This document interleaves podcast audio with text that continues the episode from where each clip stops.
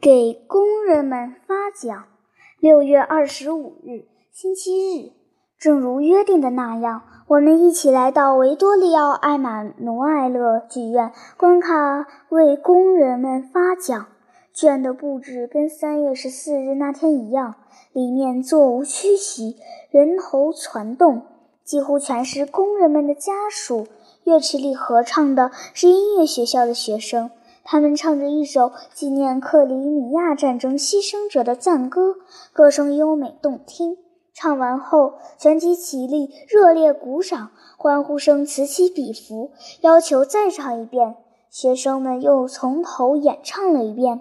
获奖者排队走到省都、市长和其他各级官员面前，接着官员们把书籍、银行的储蓄存折。文凭和奖章一一发给他们。我看到小泥瓦匠靠着母亲坐在池座的一个角落里，另一边坐着校长。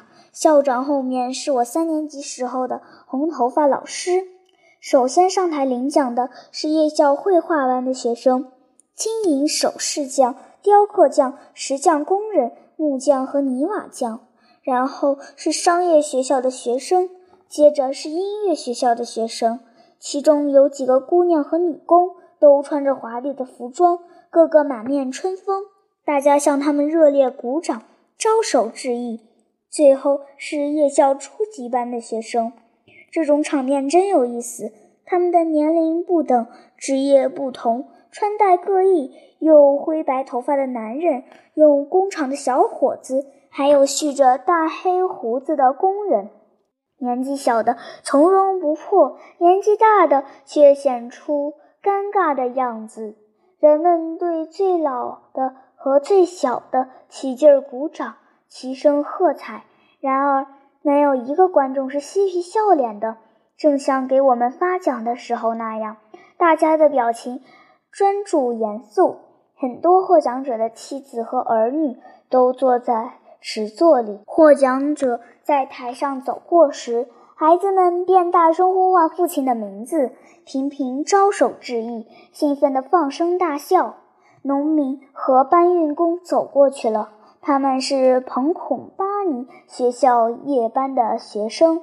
在城堡中心学校的夜班中，有一个我父亲认识的擦皮鞋的人，省都发给他一张文凭。跟在他后面的。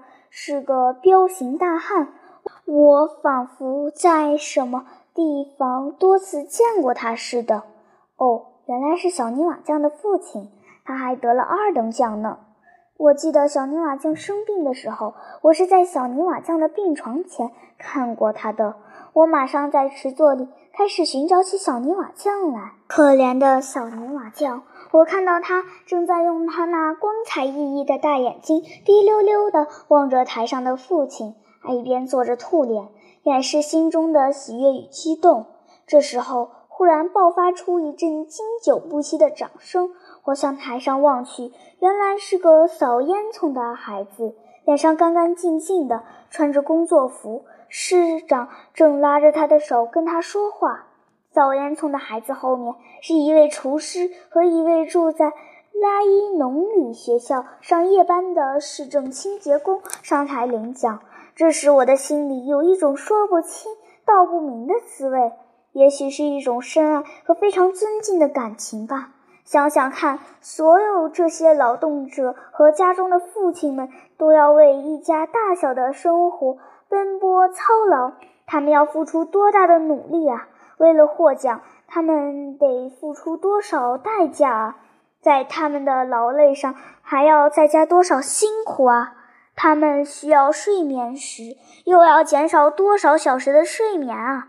读书识字对他们很不习惯的头脑和由于劳动而布满老茧的粗糙的大手来说，获得这些奖赏不知费了多少精力啊！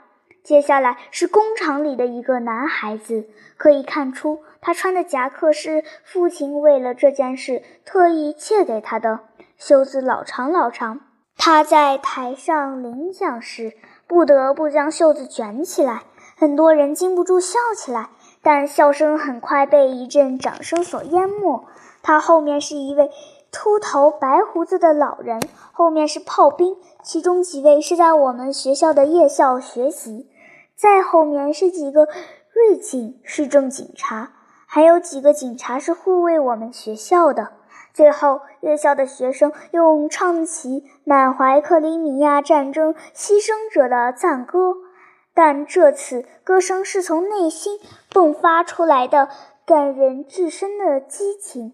观众虽然没在鼓掌，但被深深地打动了。他们缓慢而悄无声息地走出剧院。过了一会儿，整个街上挤满了人，在剧院门前。那个扫烟囱的孩子手里拿着讲给他的书，上面系着红缎带。几个绅士围过去跟他说话，有许多工人、孩子、警察和老师从马路的这一边向马路的另一边问候和致敬。我三年级时候的老师随着两个炮兵走了出来，有许多工人的妻子怀里抱着孩子。孩子的小手抱着父亲的文凭，自豪地宣示给别人看。